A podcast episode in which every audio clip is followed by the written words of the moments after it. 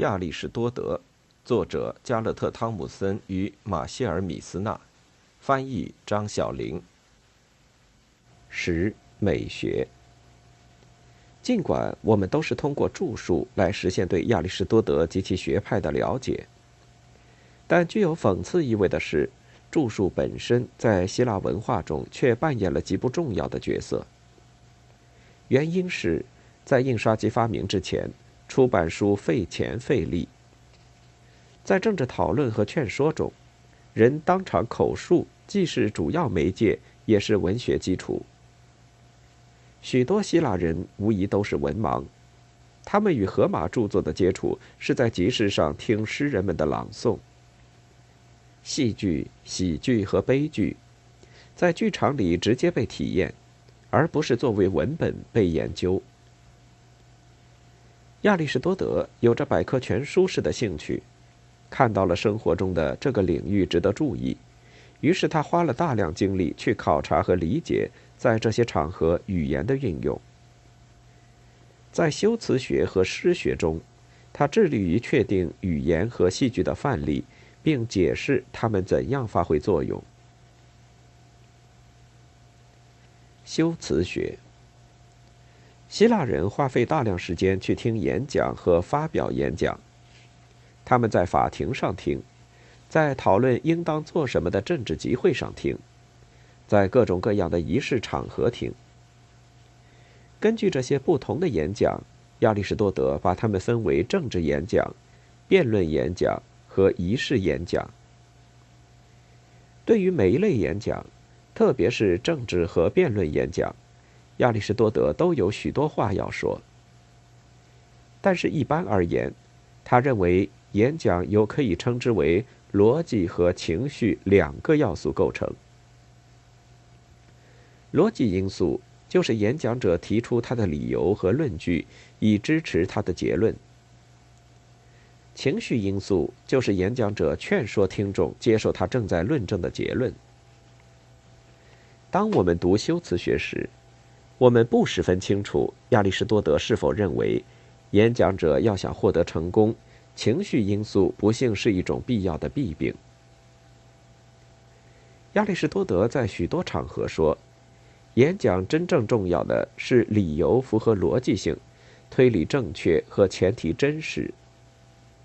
但是在其他场合，他又指出，演讲诉诸情绪也是基本要求。虽然亚里士多德花了大量时间讨论演讲的逻辑方面，但是他关于逻辑方面必须要说的东西，却更多的包含在其他著作中。修辞学特别有意思的是，他关于演讲的情绪方面的讨论。他说，为了使演讲能说服人，一个好的演讲者必须了解人类情绪的结构，懂得如何激起、如何化解听众的情绪。使听众的情绪向有利于演讲者的方向发展。亚里士多德分析了最重要的一些人类情绪。情绪，关于情绪的讨论出现在修辞学第二卷。这是对一般只关心理性的哲学家不屑一顾论题的敏锐和才气横溢的分析。柏拉图讨论过情绪，有时甚至很详细。但是他给人的印象常常是，他似乎认为情绪是人的存在的不幸方面，通常是源于人的堕落肉体的盲目的、不顾一切的冲动，所以必须有理性严格控制。大多数后来的哲学家都接受了柏拉图的一般观点，然后提出各自的特殊解释。但亚里士多德十分明确的认为。情绪并非只是简单的冲动，所以他的分析也不只是简单的消解情绪。亚里士多德认为，情绪是一种复杂的状态，既包括快乐和痛苦的感情，也包括判断和信仰，以及各种极微妙的处境因素。恐惧和怜悯。为了理解亚里士多德的分析。我们来看看他关于恐惧和怜悯的叙述。这是他在讨论悲剧时涉及的两种重要情绪：通常的观点是，怜悯和恐惧是两种不同类型的感情。我们通过他们影响我们感情的方式来区分他们。但亚里士多德并不这么看。他解释说，恐惧是一种痛苦或扰乱，但痛苦或扰乱只是恐惧状态的组成部分。既已限定了讨论恐惧所关注的东西，那么恐惧的痛苦感就不是最重要的因素。更重要的是，因为心中想到了将来某种毁灭性的或痛苦的不幸而产生的痛苦感。但亚里士多德又做了进一步的分析。他说：“我们并不为我们所想到的遥远的将来毁灭性的不幸感到恐惧。”只有当我们相信毁灭性的不幸近在眼前时，才会出现恐惧。这一点也可以进一步推敲：使人感到恐惧的是，不仅判断出一些毁灭性的不幸近在眼前，而且也相信我们不能做什么来阻止它。影响恐惧出现的原因可能还有许多。经常经历过恐惧的人，可能变得麻木不仁。再出现恐怖的事，可能不会使他们感到特别的恐惧。结论可以归结为：恐惧是一种包括许多判断的状态。这些判断诸如形势如何、个人自身的能力如何。此外，恐惧状态也受到某种程度的个人经验和性格的影响。某人是否要经历恐惧，不是一件简单的事，因为。以上所有因素在这种复杂的状态中都在起着作用。进一步说，如果上述因素都不具备，恐惧也就不会出现。例如，人们可能害怕即将来临的风暴，但是如果他们发现他们并不是无能为力的，而是可以做一些事来限制将要到来的毁灭，那么恐惧就会减少，甚至可能完全消失。可能影响人的恐惧感或其强度的另一个条件是，他们已经受过那种训练。由于已有某种经历，恐惧也许不再像往常那样影响他们。他们可能已经有了这样的信念：毁灭性的不幸实际上很遥远，或者他们也许并不真的如此不幸，或者正如那些不幸的人所经历的，既已发生了许多不幸的事。还能有什么更不幸的呢？亚里士多德讨论恐惧的另一个有趣的方面是，他认为恐惧和怜悯具有密切的联系。他说：“一般而言，使我们感到恐惧的东西，当发生在另一个人身上时，就是使我们感到怜悯的东西。”这表明亚里士多德认为。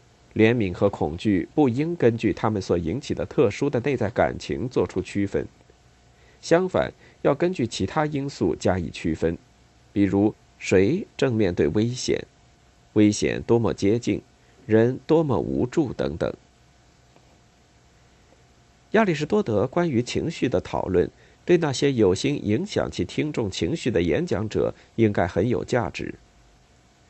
当一个演讲者了解什么引起恐惧，怎样消除恐惧，恐惧实际的重要特征是什么时，演讲者就处在随心所欲的影响他的听众的有利位置。在这方面，亚里士多德关于情绪的敏锐、细致、颇有见地的说明是非常有教义的。诗学，诗学是一本小册子。亚里士多德在其中提出了各种文学题材的定义，然后讨论各类题材的典范作品的特性。他特别讨论了悲剧和史诗，甚至提出诗人创作悲剧和史诗要遵循的规则。这些规则对我们来说似乎是武断任意的，如最好的悲剧应当把事件发展限制在同一场合。他的一些规则。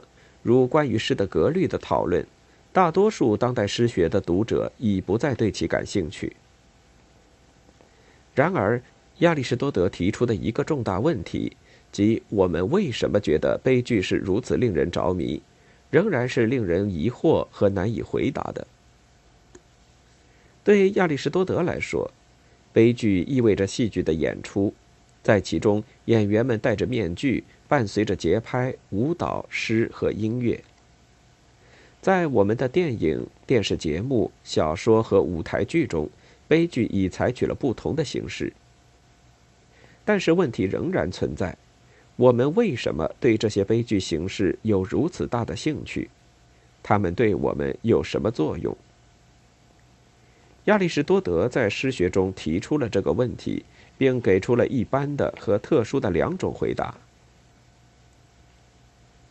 模仿说，亚里士多德的一般回答是：悲剧及所有戏剧表演都是对真实事件的模仿。因我们的本性，悲剧诉诸我们去模仿。亚里士多德说，模仿是人的本能，它有两个不同的方面。首先，我们是世上最善于模仿的生物。模仿是我们开始学习的方式，是一个婴儿开始说母语的方式。其次，模仿更多的与悲剧有关，即我们从模仿的作品中获得乐趣。我们只乐于看到真实事件的再现，即使真实的东西是令人厌恶的，比如低等动物、虫子和死尸。亚里士多德说：“上述第二点可由经验得到说明。不难想象，有许多例子支持他的主张。但是他并不满足于只是指出我们在模仿中得到乐趣这个事实，他还提出了解释。根据他的解释，乐趣产生于当我们观看仿制作品时，我们是在学习。学习是最大的乐趣。”不仅对哲学家如此，对其他的人也是如此。亚里士多德没有说模仿以什么方式促进了学习，他只是简短而含糊的评论说，模仿使我们能够获得事物的意义。亚里士多德这句话特指绘画的描绘本性，但是他的话也被认为适用于所有艺术形式，尤其是戏剧表演。亚里士多德在这里的观点不很清楚，虽然我们可以确定无疑的同意他的看法。观看在线的事件和活动可以使我们获得基本的乐趣，但是这和学习有什么关联呢？也许他的意思是，在一幅画或一出戏中，我们注意到一些特征，这些特征可能是我们忽视了的现实的组成部分。这使我们的知识有所增加，并为我们提供了学习的乐趣。所以在观看马的绘画时，艺术家对马的强健肌肉组织的渲染，引诱我们去看真实的马，引诱我们更注意马的强有力的肌肉是怎样组织起来的，使它们能够如此快的奔跑。如果这就是亚里士多德的意思，那么。我们也能看到它是如何能够适用于悲剧了。我们去看悲剧表演，只是为了获得看真实活动的模仿所产生的纯粹乐趣。但戏剧表演本身也通过指出我们通常忽略的特征，使我们想到人类生活的本性。虽然这些特征本身可能是令人沮丧的。但是在这种对现实的肯定中，我们获得某种程度的愉悦，而这就是生活的本来面目。